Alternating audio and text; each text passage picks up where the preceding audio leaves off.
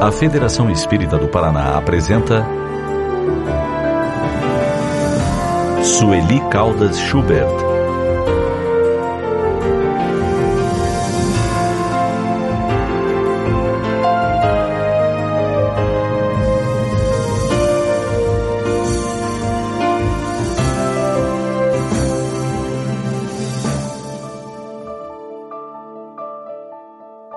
Boa noite a todos.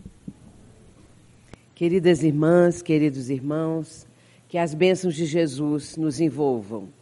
É com alegria que estou aqui em Guarapuava, conhecendo essa cidade e tendo um momento agora com vocês aqui, participando conosco desse evento, digamos assim, no qual também estamos participando dessa importante conferência que vai ser realizada nesse final de semana em Curitiba pela Federação Espírita do Paraná.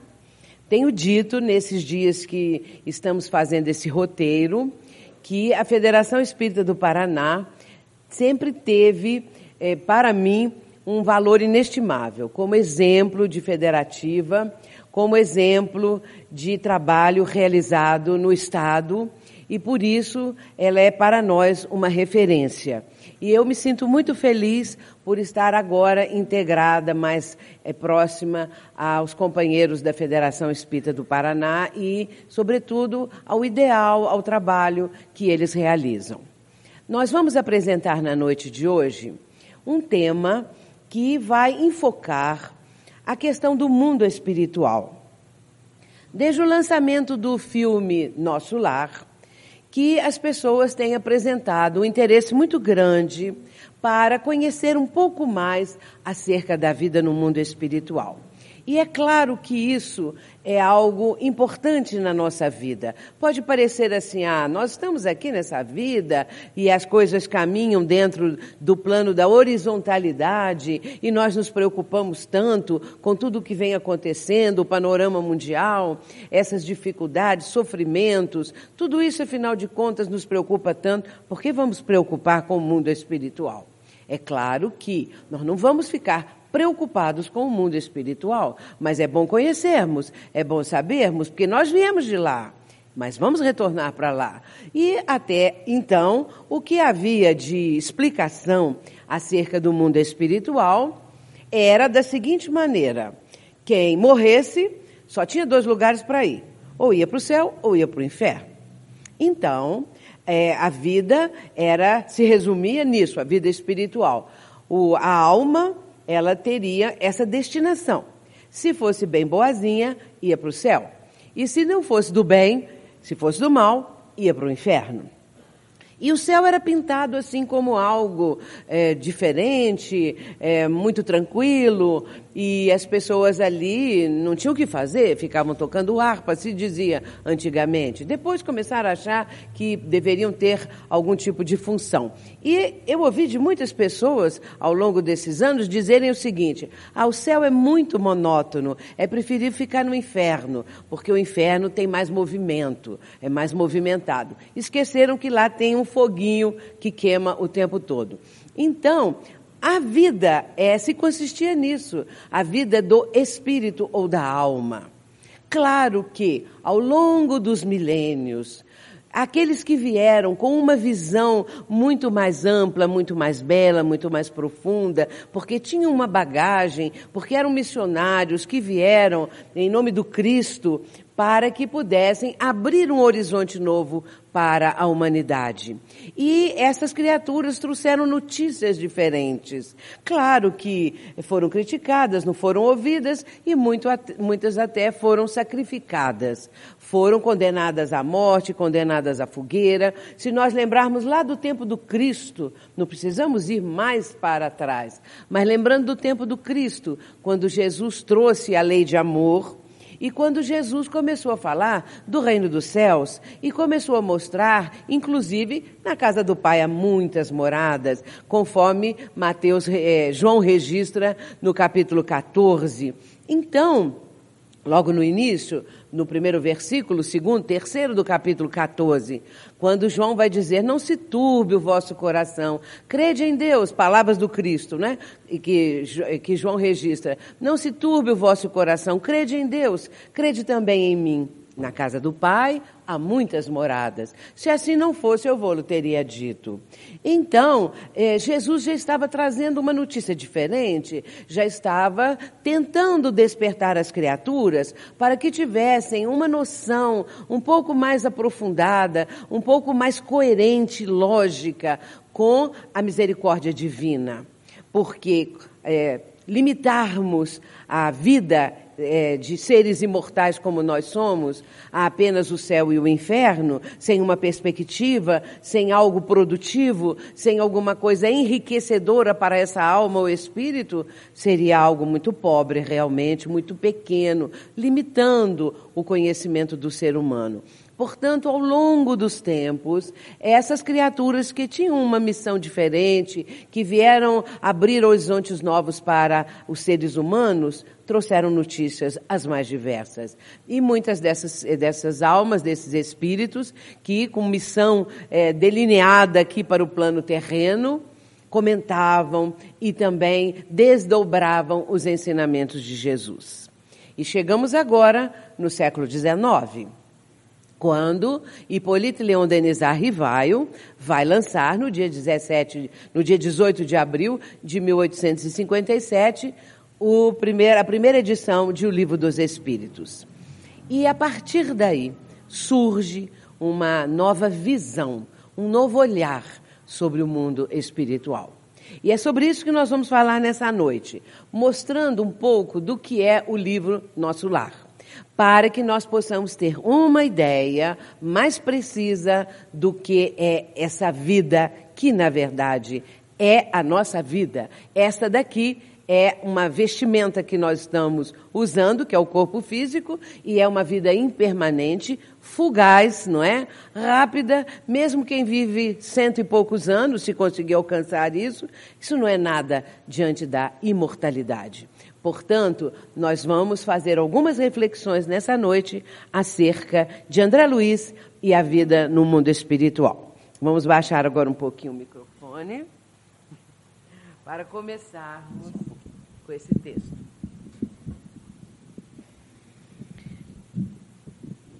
Então vamos ver, primeiramente, essa passagem que está em João que nós acabamos de citar. Na casa de meu pai há muitas moradas. Se não fosse assim, eu vou-lo teria dito. Vou preparar-vos o lugar. É o que diz Jesus e que João vai colocar no capítulo 14, bem no início, como eu disse, versículo 2.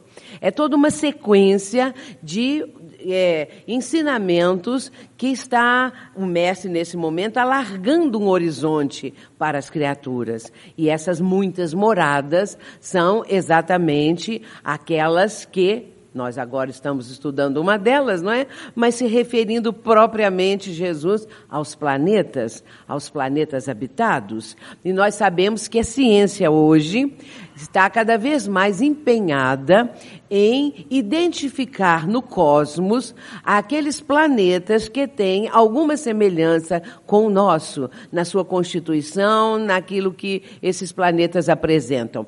Interessante que há 400 anos atrás, 400 e poucos anos, Jordano Bruno foi levado à morte porque disse que haviam outros planetas habitados e agora o que esses astrofísicos, o que estes que estão pesquisando o universo têm descoberto é exatamente um conjunto cada vez maior de planetas que tem uma semelhança com o nosso e a possibilidade de vida nesses planetas. A doutrina espírita, porém, veio é, mostrar que, e confirmar isso, né, dizendo até bem antes, antes de Jordano Bruno, é, que antes Jordano Bruno veio fazer essa sua é, profecia, digamos, não é? dizendo que haviam outros planetas habitados, e depois a doutrina espírita, como eu disse, a partir do ano de 1857, com a codificação de Allan Kardec, professor Rivaio, que vai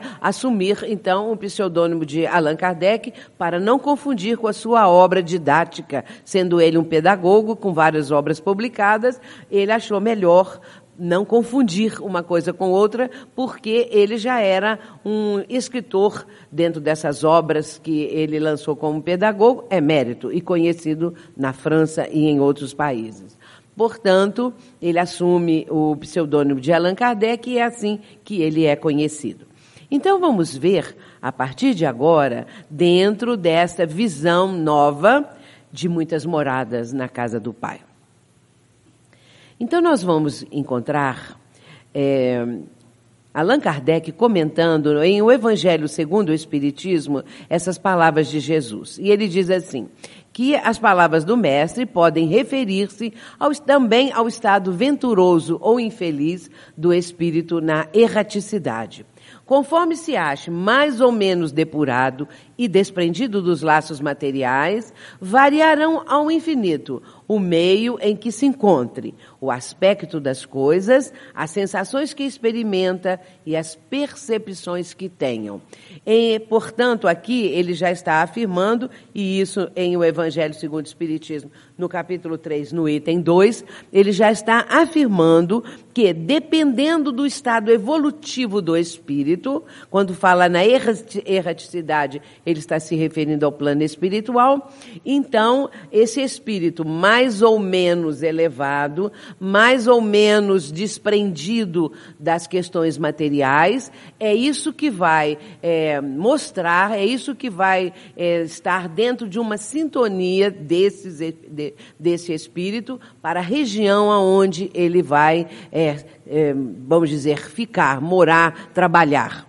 A colônia espiritual Nosso Lar, conforme nós vamos ver agora, ela mostra uma população de espíritos que tem um determinado nível evolutivo para participar e ali residir temporariamente, porque não são locais é, onde o espírito vai ficar para sempre ali constituindo a, a, sua vida, mas sim degraus, digamos assim, é, é, momentos de é, trabalho, de aprendizado para caminhar para diante, porque nós temos que lembrar que a nossa trajetória ela é infinita.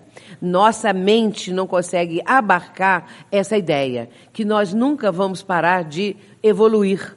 Então, essa é uma uma, de, uma determinante na nossa vida. E aí nós vamos, todos nós, né? Espíritos, espíritos encarnados no momento, nós vamos caminhar sempre para frente, sempre para adiante, não é? Agora, claro que aqueles que resolverem no uso do seu livre-arbítrio permanecerem em patamar inferior, porque a vida é dessas criaturas é toda voltada para a violência, para a maldade, é claro que estarão destinados aos mundos inferiores, não porque Deus vai dizer, vocês vão para o mundo inferior, vocês vão lá para o umbral que o filme mostrou, não é? O filme Nosso Lar.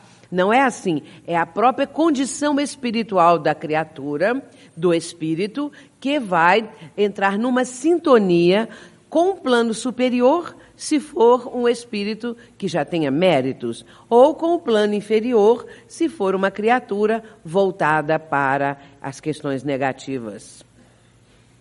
Dependendo a cada um segundo as suas obras, não é? Como disse Jesus. Então, duas premissas estão agora é, sendo observadas por nós. A vida continua? Se continua, em que lugar? Onde? Claro que essa é a primeira indagação, se a vida continua, ou se nós vamos, é, morreu, acabou, não é? é? Ou então outras ideias de outros ramos do cristianismo, mas se continua, e nós sabemos que somos todos nós é, espiritualistas, os cristãos são espiritualistas, ou seja, acreditam em Deus, acreditam no Espírito, que somos espíritos ou almas, e que a vida continua. Nós não morremos, nós não acabamos. Então há uma continuidade de uma certa forma depois da morte do corpo físico, mas se continua em que lugar? Onde? Essas perguntas, claro, o livro Nosso Lar veio trazer a resposta. É bom dizer que o livro Nosso Lar foi lançado no ano de 1944 pela Federação Espírita Brasileira, psicografia de Chico Xavier. Quando o, o espírito André Luiz se aproximou de Chico Xavier, não foi de imediato que ele começou a transmitir as novas ideias para o médium.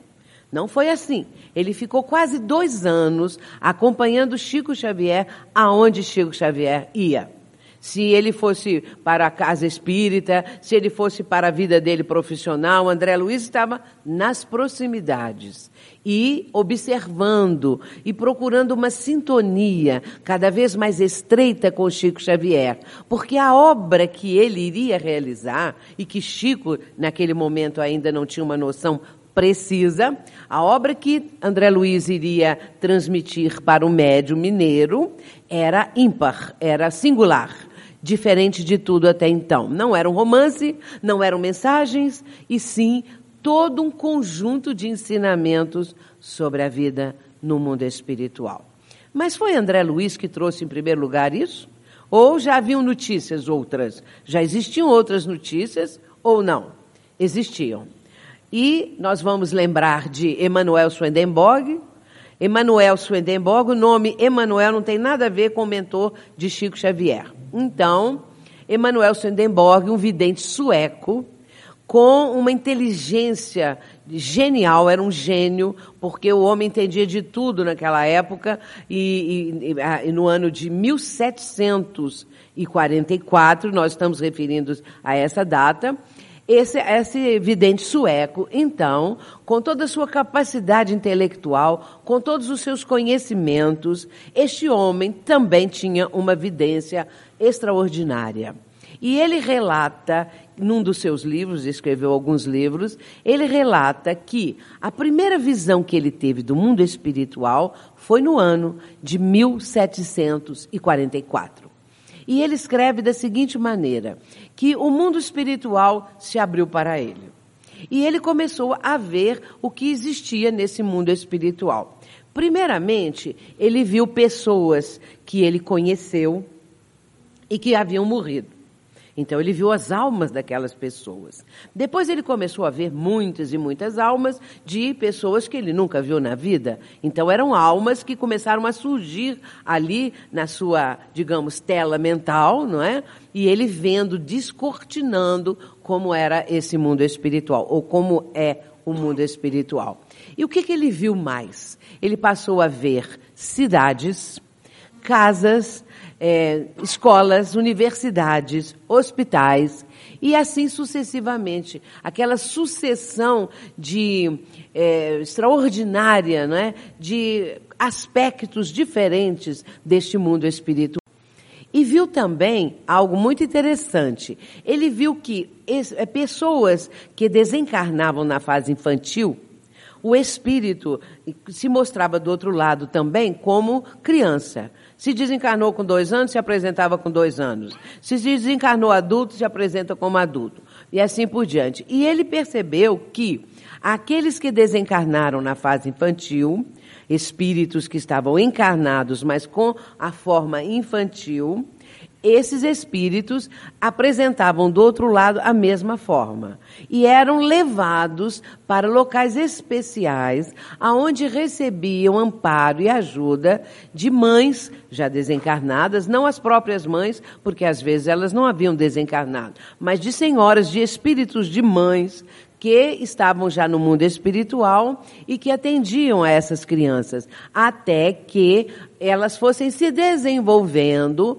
e assumissem a forma adulta. É bom dizer também, esclarecer o seguinte: uma pessoa às vezes diz assim, ah, eu vi o meu pai. Meu pai morreu há 10 anos, mas agora eu comecei a ver meu pai. Então ele aparece para mim e está sorrindo ou está triste e a pessoa começa a dizer o que está captando ali das sensações que o pai está transmitindo. Mas o que, que a pessoa vê?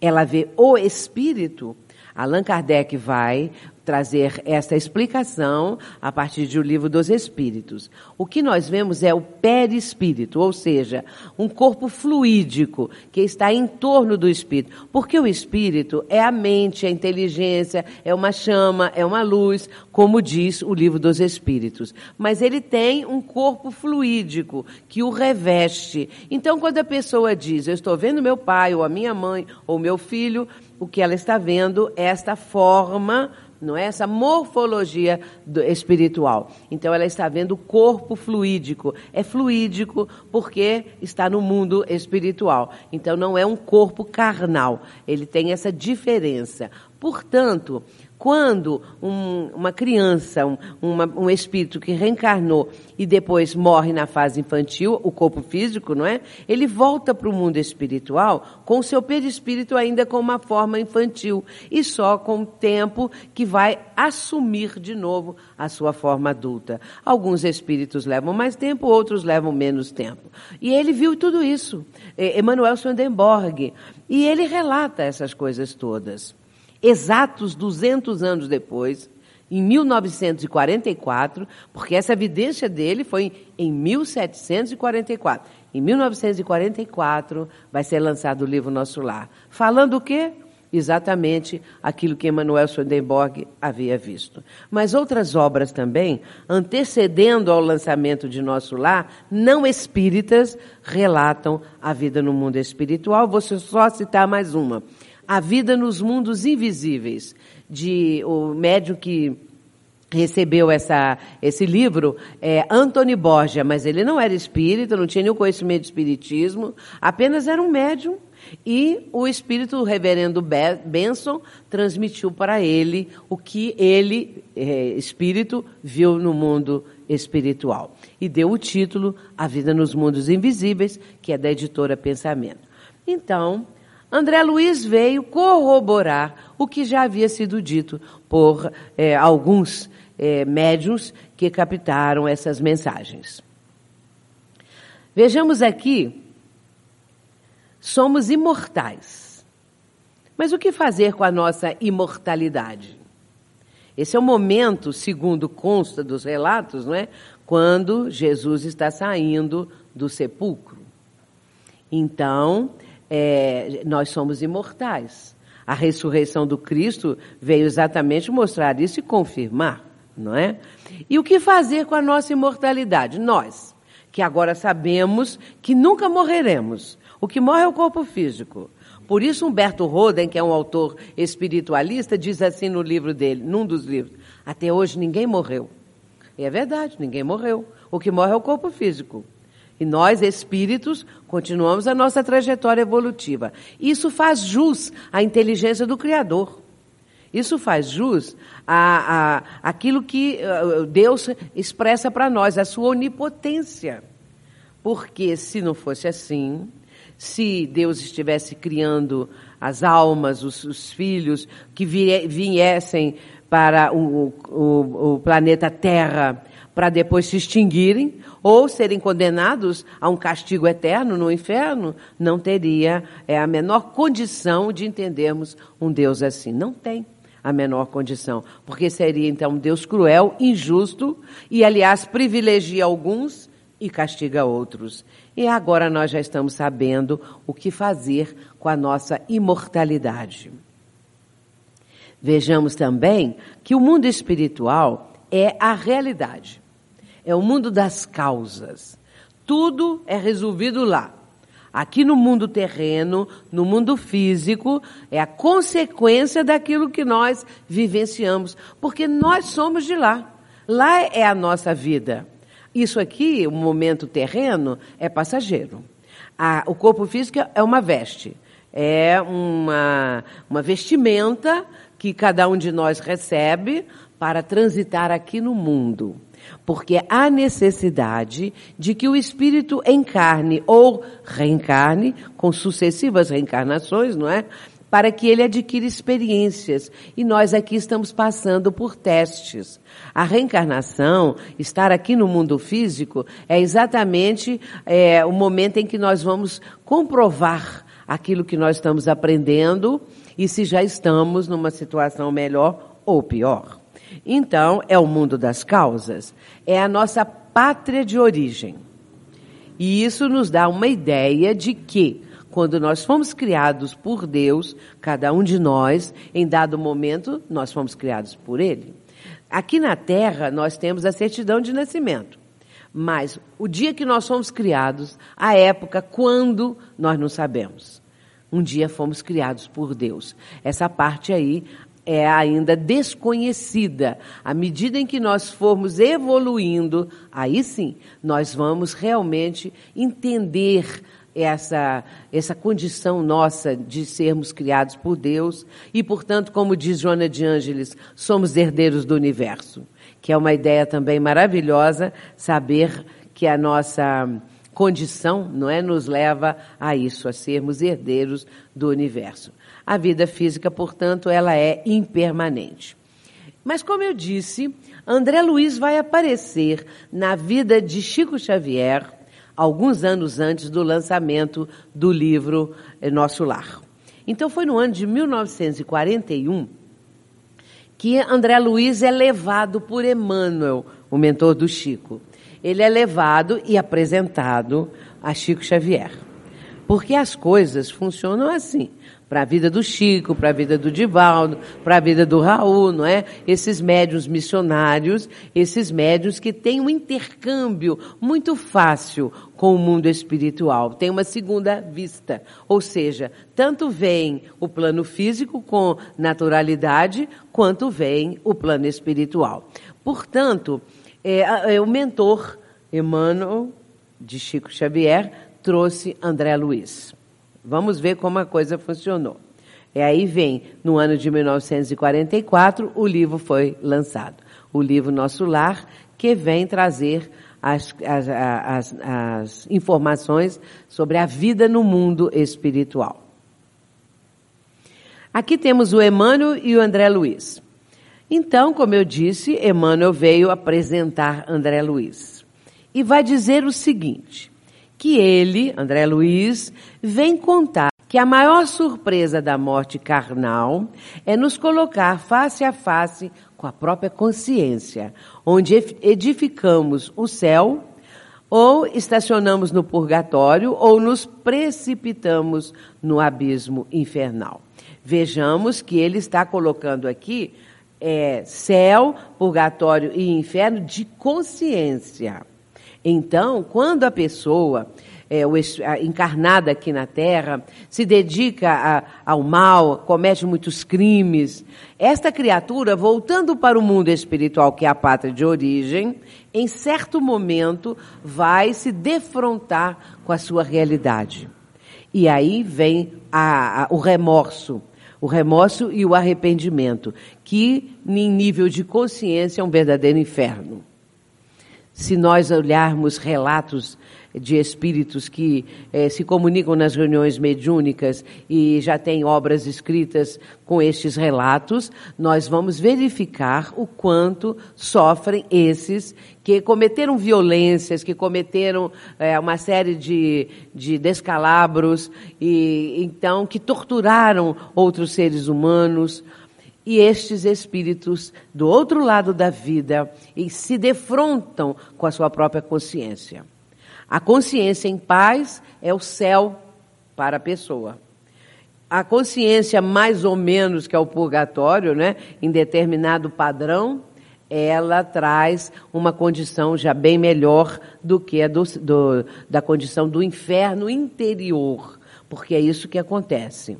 Nós aqui não temos tempo para trazer alguns relatos desses espíritos que se comunicam nas reuniões mediúnicas. Ao longo desses anos, quantos e quantos espíritos se comunicaram na reunião mediúnica, que cometeram atrocidades aqui na Terra e que no mundo espiritual estão sofrendo de uma maneira praticamente infernal.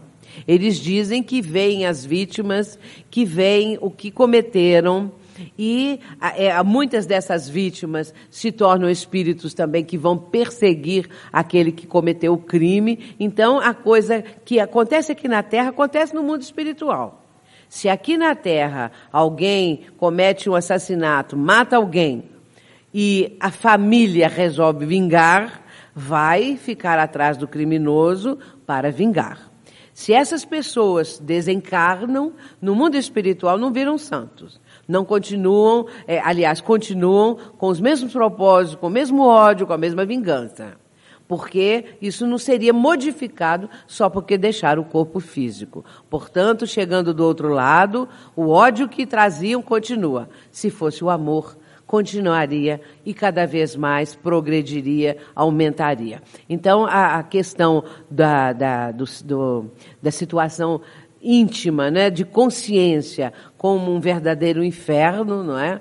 É decorrente do remorso, decorrente da perseguição que aquelas que foram vítimas passam agora a empreender em torno daquele que foi o algoz, que foi o assassino.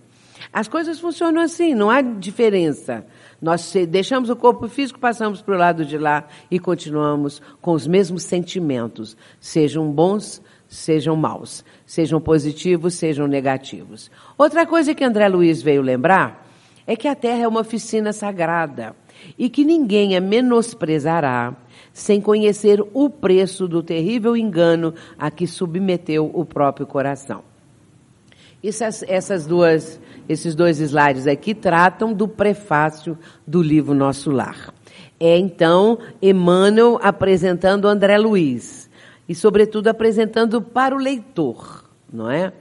Olhando aqui a Terra, não é? Lembrando do nosso planeta, nós não podemos deixar de lembrar, abrindo um parênteses, das lutas e sofrimentos que a humanidade vem enfrentando. Aqui mesmo no Paraná, não é? Nós sabemos das enchentes que estão trazendo tanta dor, tanto sofrimento, tantas dificuldades para os paranaenses. Isso já aconteceu em Minas Gerais, esse ano mesmo. Já aconteceu na região serrana, ali do estado do Rio. Está acontecendo no Maranhão, Está acontecendo é, nas proximidades, de, ali em Santa Catarina, né? É, nas proximidades de Itajaí, daquela região toda. Então, vez que outra, determinada região do nosso Brasil mesmo sofre essas calamidades de desencarnações coletivas e que são provenientes das forças da natureza. Porque existem catástrofes é, provocadas pela natureza e aí o homem não tem nenhuma condição de enfrentá-las ou de impedi-las e existem aquelas outras, aqueles outros sofrimentos que um ser humano pode provocar a outro ser humano. E é muito triste nós termos essa ideia que o ser humano é o predador de outro ser humano. Agora, as forças da natureza escapam à nossa condição de enfrentá-las. E então, nosso Brasil está passando, e aqui o Paraná, essas dificuldades e essas lutas. E lá no Japão, que é aquela tragédia que nós todos estamos cientes e que pode, não sabemos se aquilo evoluir e é aquela questão da, das usinas nucleares realmente não terem mais controle, e isso pode atingir o planeta todo. Portanto, o que, que nós estamos vendo? Nós estamos vendo o ser humano sem essa noção. Quando não há essa noção, essa ideia, quando a pessoa não tem uma fé realmente sólida, que lhe dê é, fundamentação, base para enfrentar as dificuldades da vida, o ser humano então se desequilibra e pode cometer uma série de atrocidades. E muitas das coisas que estão acontecendo é o próprio ser humano que agrediu o planeta. O planeta, nós sabemos, não é, está sendo agredido através de ações danosas que a própria população terrena está é, trazendo para as nossas reservas todas, que são maravilhosas, não é? Então, o resultado é este. Agora, às vezes as pessoas dizem assim: ah, o nosso planeta é assim, terrível. Tem é, vulcões, muitos vulcões em erupção, tem agora a tal da tsunami, tem terremotos, tem enchentes, e vão falando essas coisas da natureza, não é? As pessoas comentam isso. E dizem assim, por que Deus não criou um planeta bem assim, como um paraíso, aonde tudo fosse muito bonito, aonde tudo fosse só beleza, conforto, sem esses animais também, que muitos deles que perseguem o ser humano, que então vão falando, não é, da ideia que tem do paraíso. Ah, seria um paraíso. Por que Deus não criou um paraíso? Um verdadeiro Éden. E aí nós podemos dizer o seguinte: vamos imaginar que o nosso planeta fosse esse paraíso sem vulcões, sem animais ferozes, sem tsunami, sem terremotos, sem maré, sem isso, sem aquilo paraíso verdadeiro. Agora, põe nesse paraíso a humanidade atual. Quanto tempo a humanidade vai levar para quase destruir esse paraíso, poluir as águas, o ambiente, tudo? Quanto tempo vai levar? Porque a humanidade atual tem o planeta que ela merece. Porque se pudesse haver um paraíso, a nossa humanidade teria que estar mais educada, mais evoluída, com uma visão muito mais ampla acerca da natureza, da ecologia, essas coisas todas, não é? Do amor ao próximo, da solidariedade. Mas nós vamos caminhando, não é? Nós vamos caminhando. Agora foi muito bonito que quando houve aqui no Brasil, não é? As enchentes ali na região serrana. Quantos e quantos no Brasil todos se mobilizaram para ajudar? Aqui, nessa região, e agora lá no Japão. E hoje eu vi uma cena muito interessante e muito significativa. Um grupo de brasileiros que reside no Japão viajou mais de 30 horas, levando caminhões e vans lotadas de mantimentos, de tudo que é de água, né, especialmente para os que estão sofrendo mais aquelas regiões mais devastadas. Mas só os brasileiros. E foi comentado isso, que dê o, o, próprio povo, não é? O povo deixa para as autoridades, sem aqui crítica nenhuma aos nossos irmãos japoneses. É a cultura, não é, que é diferente. E o brasileiro já é aquele bem disposto para essas coisas, não é? Então, mas aí vem um outro detalhe. 70 países ofereceram é, ajuda humanitária. E isso é muito bonito. Até então, nós há pouco tempo atrás, nós não tínhamos essa solidariedade, não é, dos países como agora. Isso significa também que as criaturas estão mais propensas, não é, a serem solidárias e a ajuda humanitária então se realiza. Vejamos agora, fechando parênteses, continuando o que, que é nosso lar agora. É uma colônia espiritual na esfera superior. É um plano superior. Às vezes as pessoas pensam assim, ah, mas se um avião atravessar a colônia nosso lar? Não tem isso, porque é outra dimensão. Não, não tem, o avião não vai também, talvez, naquela altura, não sabemos que altura é também, e mesmo que fosse, é uma outra dimensão. Então não haveria nenhum problema, não ia derrubar uma torre, não ia é, fazer remorrer os espíritos que lá estão, então não tem perigo, né? Agora, é, a colônia Nosso Lar, ela tem uma hierarquia. Só que é uma hierarquia de ordem moral e espiritual. Não é uma hierarquia de haver uma eleição e alguém lá se candidata, alguns se candidatam como é aqui na Terra. Lá é por superioridade. Quem é superior dirige. Quem não está tão assim nesse patamar passa a ser trabalhador dirigido por aquele que é superior. Então há também uma, uma resposta imediata, há uma, uma interação entre aquele que é superior espiritualmente falando e os outros que não estão nesse mesmo degrau ou nesse mesmo grau de superioridade. Então não há nenhum choque, entre choque, coisa alguma. O sistema de governo é estruturado na escala de valores hierárquicos. Quem é, é. Então não tem é, outra coisa, não é? Ninguém quer tomar o lugar daquele, é, é completamente diferente do que existe aqui no plano terreno. Ali não, agora tem uma coisa. Isso aqui é importantíssimo. Ali não se consegue camuflar, mentir, esconder. Ninguém esconde nada. Porque um lê o que o outro está pensando. Um capta telepaticamente. Então não chega ninguém lá fingindo uma coisa que não é, porque todos vão saber que ele não é o que está querendo apresentar. Portanto, e mesmo porque uma pessoa assim hipócrita nem chega lá, porque a questão é de sintonia.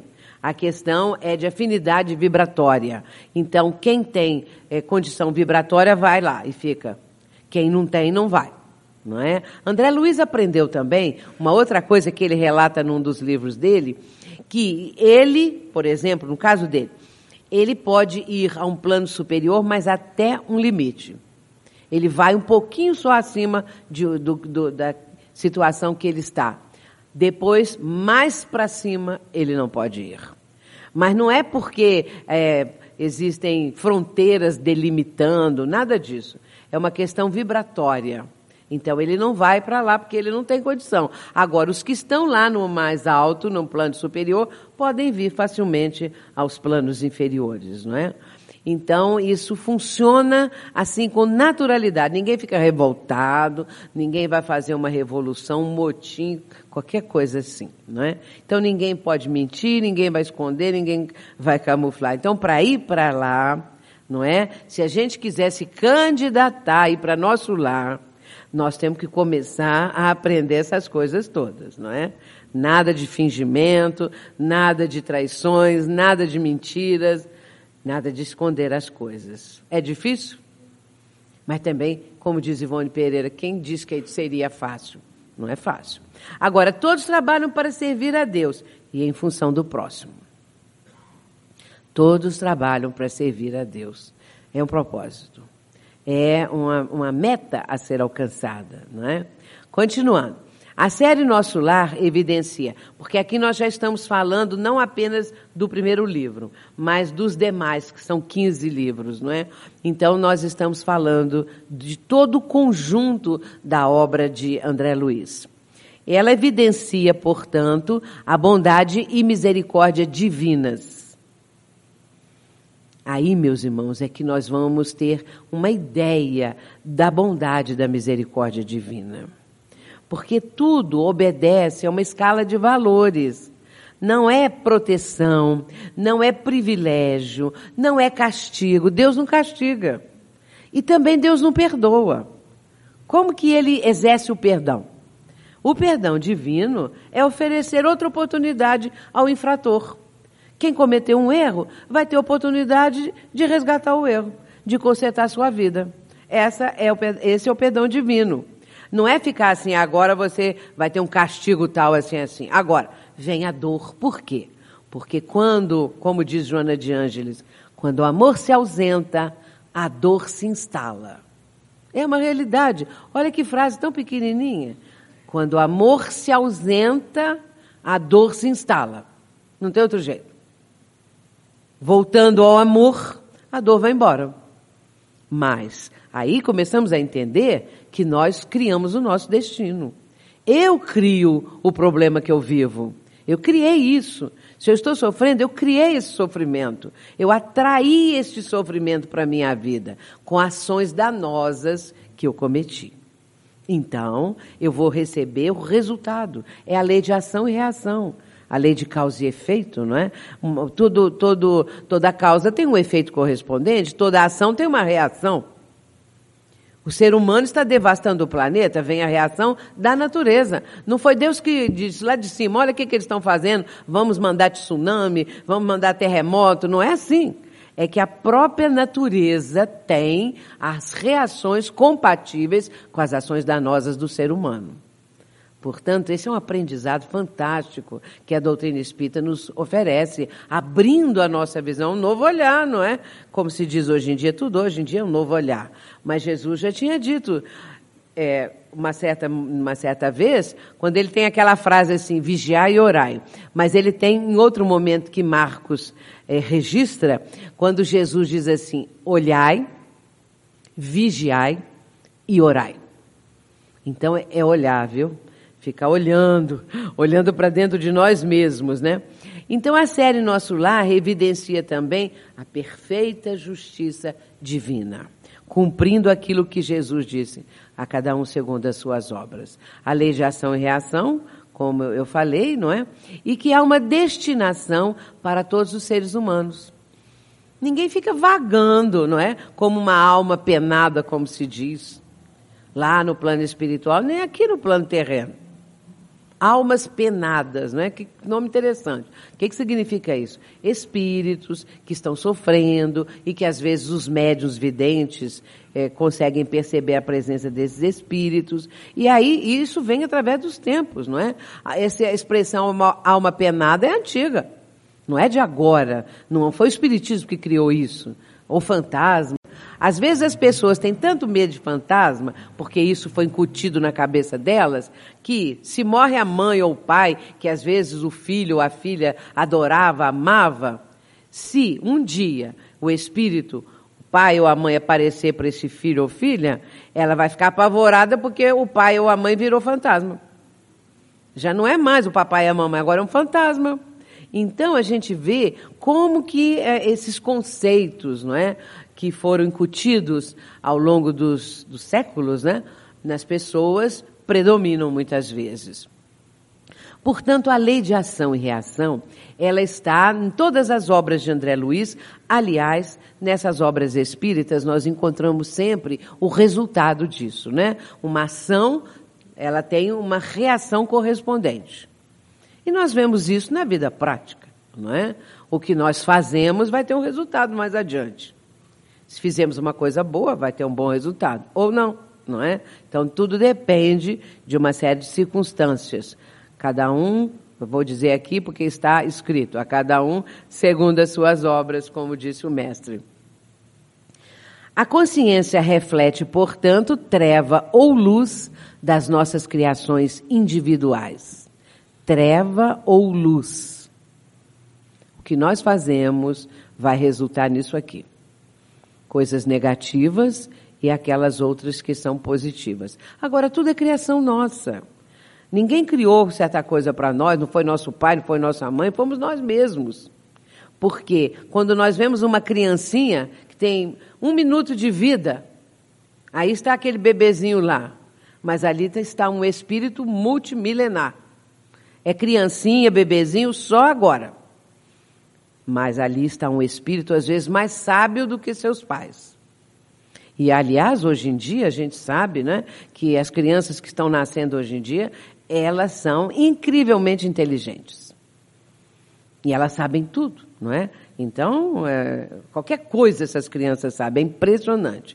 Falou de, desses aparelhos todos que existem hoje em dia, os eletrônicos, tudo, tudo, as crianças entendem. Ninguém nunca ensinou porque elas já sabem. Elas já nascem com o conhecimento antecipado, né? E, e no meu caso eu fico chamando o neto, né? Para ensinar as coisas, porque não tem outro jeito. Minha faixa de idade é assim. E também não é tanta faixa de idade. O conjunto da obra apresenta ainda esclarecimentos detalhados sobre a reencarnação e a desencarnação Existe, por exemplo, um livro como Missionários da Luz, aonde nós temos ali vários capítulos mostrando como é a reencarnação do espírito. O que, que acontece? Como que a coisa funciona? Etapa por etapa. É? Então há uma programação, o espírito vai reencarnar, a escolha dos pais, tudo isso é muito bem programado. E temos também, é, no, numa outra obra, Obreiros da Vida Eterna, os processos de desencarnação. Como ocorre a morte, vamos dizer assim, não é? Que nós chamamos encarnação, reencarnação, desencarnação. Mostra também o que são os planos superiores e inferiores. Aliás, o filme Nosso Lar mostrou o umbral.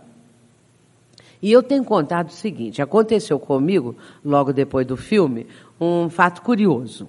Uma senhora católica me procurou, me conversou comigo, é minha amiga de muitos anos, conversou comigo. E depois, daí uns dias, uma outra também católica conversou comigo, a mesma coisa. Todas duas falaram assim: Ah, eu gostei demais do filme Nosso Lar, Porque eu queria saber como é que é o mundo espiritual, eu tinha, eu tinha curiosidade, não é? Então eu tinha uma vontade de conhecer o que, é que os espíritas falam. E aí gostei do filme.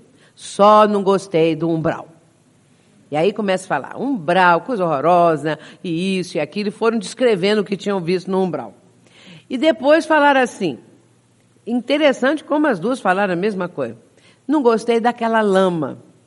A lama que tem no umbral, tem aqueles espíritos lá dentro daquela lama, o próprio André Luiz caiu de cara na lama, aquela coisa toda. E falaram comigo. Aí eu disse assim, bom, mas aqui, vamos lembrar o seguinte, no catolicismo você aprendeu que é, ali é, o umbral é o, é, o, é o espírito atrasado que fica lá. Eu disse para ela, você aprendeu no catolicismo a respeito do inferno. Quem vai para o inferno? São também os espíritos atrasados, criminosos, essa coisa toda. Falei com ela. E então no inferno tem aquele fogaréu, não é? O fogo eterno que fica ardendo. E aquelas almas que vão para lá ficam eternamente queimando naquele fogo. Qual que é preferível? O inferno com, a, com, a com, a, com o fogo ardendo ou a lama fresquinha do umbral? Aí ela falou, bem, sendo assim a lama fresquinha é melhor, né? Falei, é, porque a lama fresquinha depois você pode tirar um pouco, aí vem mais lama, essa coisa toda. E, é, e fica assim. Agora, ali está mostrado que o espírito pode sair daquela lama fresquinha e ir para uma condição melhor, que é o que aconteceu com André Luiz, enquanto que no inferno ninguém escapa do mármore do inferno, vai arder no mármore do inferno, como diz a novela O Clone. Planos superiores e inferiores, portanto, não é? é, a, a, obra apresenta isso com riqueza de detalhes. André Luiz é assim uma espécie de repórter. Quando eu escrevi o livro Testemunhos de Chico Xavier, isso foi na década de 80, foi meu segundo livro. Aliás, é, segundo livro. Primeiro Obsessão Desobsessão, depois Testemunhos de Chico Xavier. E só depois o terceiro livro é que foi sobre Divaldo, é, O Semeador de Estrelas. Mas no livro Testemunhos de Chico Xavier, é, o próprio Chico vai contar, porque o livro trata da correspondência de Chico com um amigo dele, que na época era o presidente da Federação Espírita Brasileira, Vantuil de Freitas. Então, não é, não é psicografia, não, é o próprio Chico escrevendo cartas. Aquela época era carta, né, gente? Não era e-mail. Então, ele escrevia aquelas cartas. E o filho de Vantuil, porque as cartas eram para Vantuil, o filho dele é, depois colecionou as cartas todinhas, não é? Arquivou direitinho e depois me entregaram para escrever comentários sobre determinados trechos da carta. E é exatamente ali que André Luiz, que, que Chico Xavier vai contar como que André Luiz apareceu para ele em 1941, o que eu relatei aqui, assim, sucintamente, não é?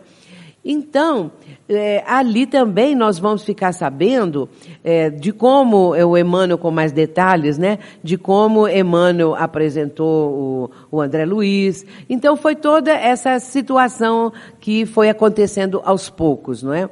Muito bem. E aí nós vamos encontrar é, essa ideia né, dos planos superiores, dos planos inferiores, sendo comentada aos poucos através de algumas cartas que Chico ia passando para Vantuil. E André Luiz, relatando isso e trazendo a cada obra, a cada momento, uma ampliação do, e, des, e desdobramento dos ensinamentos do livro primeiro, que é o nosso lar. É? Então, cada livro vai aumentando, vai desdobrando, ampliando aquilo que André Luiz está dizendo. E diante disso, eu fui, é, comentei que André Luiz é uma espécie de repórter, que veio trazer as notícias do mundo espiritual. E realmente ele assim é. E mostra também os processos de recuperação e de educação espiritual de espíritos desencarnados, supervisionados por espíritos superiores. Olha quanta coisa que nós estamos aos poucos aprendendo, não é, com essa obra, porque nós vemos ali como um espírito inferior se recupera. Isso é misericórdia divina. Ninguém fica é, relegado eternamente a uma condição de Satanás, de demônio. Não existe isso. O demônio um dia vai virar anjo. Demora, mas vai virar. Porque ele vai receber oportunidades para evoluir. Enquanto que nós taxarmos que demônio vai ser demônio eternamente, é mostrar Deus de uma forma cruel. E Deus é misericordioso. É o amor, como diz, é amor, não é o amor. Deus é amor, na definição de João Evangelista. Deus é amor. E esse amor, ele é, predomina, prevalece acima de tudo, soberanamente justo e bom, que são atributos da divindade. Então Deus não é um ser com uma barba branca enorme sentado num trono lá no céu. Deus é o criador de tudo, não é? Então é bem diferente, criador do universo e o universo criado, não é? é? Não criando a Terra, só o nosso planeta e mais nada, e o resto é para enfeitar o, o céu. Mas são mundos criados estrelas, galáxias. Todos aqui sabem disso, não é? Porque a ciência agora desvendou isso também para todas as criaturas. Entretanto, nós não podemos ficar com o nosso pensamento engessado, com o nosso pensamento tolhido. Nós temos que abrir horizontes maiores, horizontes novos, e isso é muito bom para cada um. Continuando, nós vamos trazer a opinião do cientista Dr. Hernani Guimarães Andrade, desencarnado agora há alguns anos. Mas ainda em vida, ele disse o seguinte: Como simpatizante da linha científica do Espiritismo, Considero-a, referindo-se à série Nosso Lar, a maior contribuição deste século, no caso século XX, quando ele dá esse depoimento, obtida por via mediúnica para a solução do problema da natureza do homem. Fica aqui consignada, a título de registro e endossada por mim, a seguinte previsão. Aí ele faz essa previsão. Ele diz assim: as obras de André Luiz, psicografadas por Francisco Cândido Xavier, serão futuramente objetos de estudo sério e efetivo nas maiores universidades do mundo e consideradas como a mais perfeita informação acerca da natureza do homem e da sua vida após a morte do corpo físico. Isso está no livro da autoria de Dr. Hernani Guimarães, intitulado A Matéria Psi. É o título do livro dele, é um cientista. Portanto, ele está fazendo uma previsão. No futuro, não sabemos quando, não é? Aos poucos, as criaturas vão entender a, a, o aprofundamento, não é? Que André Luiz traz nas suas obras, dessa visão do mundo espiritual, dessa compreensão, porque nós viemos de lá e para lá retornaremos. E lembremos que Jesus ensina: Conhecereis a verdade e a verdade vos libertará. Aos poucos, meus irmãos, a verdade vai sendo trazida para a humanidade. A verdade não veio toda de uma vez. Ela vem gradualmente, à medida que o ser humano tem condições, apresenta condições para esse aprendizado. Se olharmos a trajetória do ser humano, desde o homem das cavernas até os dias atuais, o que, é que nós vamos ver? Nós vamos ver aquele homem primitivo tentando de todas as formas a sua sobrevivência e vai começar as descobertas. O momento em que ele descobre o fogo, que foi um grande passo na humanidade. Depois, mais adiante, inventa a roda, que também foi algo extraordinário.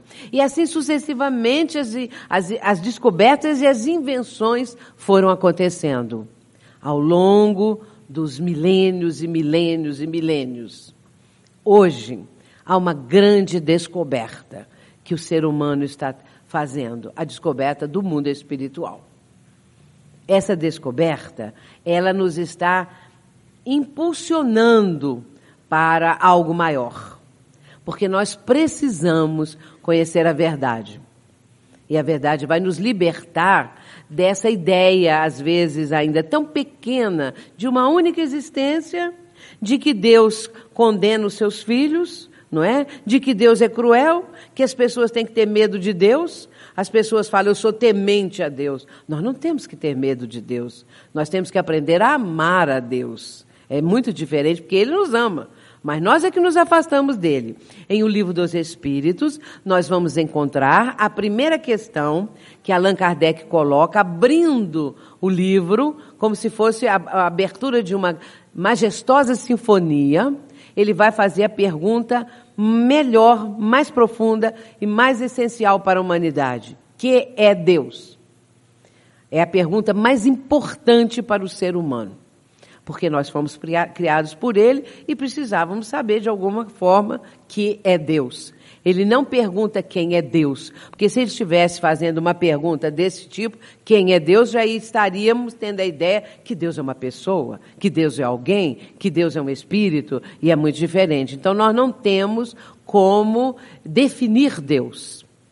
Mas a resposta que os espíritos deram, conhecida aqui de quase todos, não é? É fantástica, porque eles responderam assim: Deus é inteligência suprema, não há outra maior que ela. Causa primária ou primeira de todas as coisas. E depois, na terceira parte do livro dos Espíritos, as leis morais, a partir da questão 614, Kardec vai perguntar, fazer a seguinte pergunta: que é a lei natural? E os Espíritos respondem: a lei natural é a lei divina. E o homem só é infeliz quando dela se afasta. Nós só somos infelizes porque nos afastamos da lei divina. Nós fomos criados por Deus e a lei divina existe em nós. E aí na questão 625, 621 de O Livro dos Espíritos, Allan Kardec pergunta: onde está escrita a lei de Deus? E os Espíritos respondem: na consciência. É a 621. Então a lei de Deus está em nós, íncita em nós. Não sabemos como foi o nosso, a nossa criação. E nem como a lei divina faz parte de nosso ser. Não sabemos. É como se estivesse decalcada em nós, é, ela estivesse como um sinete divino em nós, não é? Então, quando nós nos afastamos dessa lei, é que somos infelizes. Por isso, é, a resposta dos espíritos é notável na questão 614. A lei natural é a lei divina, e o homem só é infeliz quando dela se afasta. Mas aí nós vamos fazer um link, para ser bem moderninha. É, então, eu vou fazer um link agora com o livro Céu e Inferno, tá certo? Então, eu gosto de saber se eu estou falando certo, né? Porque eu ouço falar, vamos fazer um link, vamos linkar daqui e dali. Então, vou fazer um link agora com o livro Céu e Inferno, que é a, a quarta obra da codificação. No Céu e Inferno, na primeira parte, na segunda parte, nós vamos encontrar o Código Penal da Vida Futura, que é o capítulo 7 da segunda parte do Céu e Inferno. Ali no Código Penal da Vida Futura, que são 33 itens, logo no primeiro eu vou falar só um ou dois, hein? Não ninguém se assuste que eu vou falar o 33, que eu também não sei de cor. Mas o primeiro e o segundo, é, Allan Kardec coloca o seguinte, que o espírito encontra no mundo espiritual o resultado do que ele fez na Terra. E depois, nas seguintes, ele vai dizer, na segunda, na terceira, ele vai falar: toda imperfeição é causa de infelicidade. Então nós somos infelizes muitas vezes porque somos imperfeitos. Se nós fôssemos perfeitos, nós seríamos plenamente felizes. Vamos chegar lá. Outra pergunta que às vezes as pessoas fazem: por que, que Deus não nos criou perfeitos? Então, para que, que nós vamos fazer o quê? Já somos perfeitos. Agora, sendo imperfeitos no seguinte sentido: simples e ignorantes. Fomos criados simples e ignorantes todos iguais. Ninguém recebe um atributo, ninguém recebe um potencial maior do que o outro. Todos são criados da mesma forma. Ignorantes quer dizer ignorando, desconhecendo. Então, simples e desconhecedores de tudo. Mas vamos começar porque a lei divina está dentro de nós. Vamos começar a caminhada. E aí vamos indo, adquirindo experiências, somando experiências, capitalizando experiências, como diz Leon Denis, e aí chegamos ao momento atual. Portanto, meus irmãos, nós agora sabemos. A verdade nos está libertando. A verdade nos está trazendo uma perspectiva nova. E aí nós temos responsabilidade porque uma coisa é inerente à outra. Se nós sabemos, nós temos responsabilidade maior. E, a partir dessa responsabilidade, nós começamos a entender que temos uma responsabilidade no momento que o planeta atravessa. Nós estamos vivendo a grande transição. Como Joana de Ângeles veio dizer através de Divaldo, e agora Manuel Filomeno de Miranda veio nos informar através de um livro notável que se intitula Transição Planetária. Vamos ali nos inteirar de como se processa essa grande transição e o quanto nós podemos colaborar. Sim, cada um de nós pode dar uma parcela de contribuição. Às vezes as pessoas acham, ah, mas eu sou anônimo, não é? Ninguém me conhece. Eu sou uma pessoa assim, tô, estou aqui no meu canto, na cidade onde eu moro, mas tem uma importante contribuição. À medida em que o ser o ser humano, não é? Vai conseguindo ter essa noção das coisas, não é? Ter essa consciência desperta, é claro que ele vai se tornar uma pessoa melhor. E se tornando uma pessoa melhor, ele passa a seguir a regra áurea que Jesus ensinou para a humanidade: amar a Deus sobre todas as coisas e ao próximo como a si mesmo. Amar a Deus sobre todas as coisas e ao próximo como a si mesmo. Então, como amamos a nós mesmos, nós vamos amar ao próximo e amar a Deus. Mas muita gente não ama a si mesmo, tem raiva de si mesmo, não é? E até provoca, às vezes, a própria morte, porque tem essa ideia diferente, não é? Mas isso significa o quê? O espírito ainda vivendo uma experiência que ainda não chegou a essa ideia de amar a Deus sobre todas as coisas e ao próximo como a si mesmo, que é a meta que cada um de nós deve adotar. O que eu posso fazer para ajudar mais? O que eu posso fazer para contribuir para a melhoria do planeta? E tem se dito muito hoje em dia que nós devemos nos reunir nos lares ou em grandes grupos, em centros espíritas, em templos religiosos de qualquer religião, para orar pela paz mundial, para orar em favor do ser humano, da humanidade. Isso é muito importante que melhora a psicosfera do nosso planeta. Portanto, cada um de nós pode contribuir, cada um de nós pode ajudar a transição planetária. E isso é uma programação grandiosa, de magnitude incrível, não é? Que nós podemos um dia alcançar. Que possamos realizar esta nossa nova meta, não é? Que se abre para nós. Nós vamos apresentar agora a prece de Maria Dolores em versos e que vamos trazer agora para finalizar a nossa reflexão da noite de hoje. Nós vamos ter agora um fundo musical.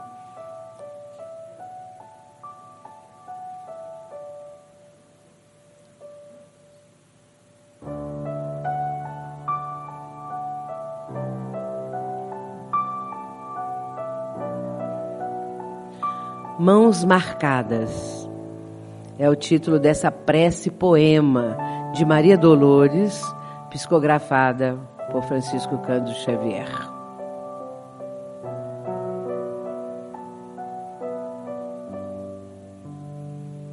Senhor, quando me deres o privilégio do renascimento no berçário do mundo, ante as necessidades que apresento, e aquelas que não vejo, eis, Senhor, o desejo em que dia por dia me aprofundo.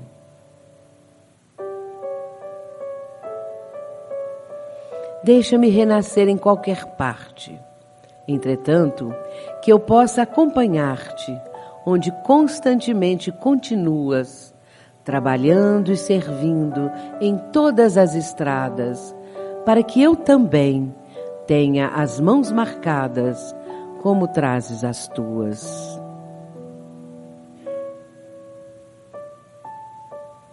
Quanta ilusão quando me debatia, crendo que o desespero fosse prece, a rogar-te alegria e segurança, sem que eu nada fizesse. Entretanto, Senhor, agora sei que o trabalho é divino compromisso, estímulo do céu guiando-nos os passos, e que atendendo a semelhante lei, puseste ambas as mãos em nossos braços, por estrelas de amor e de serviço.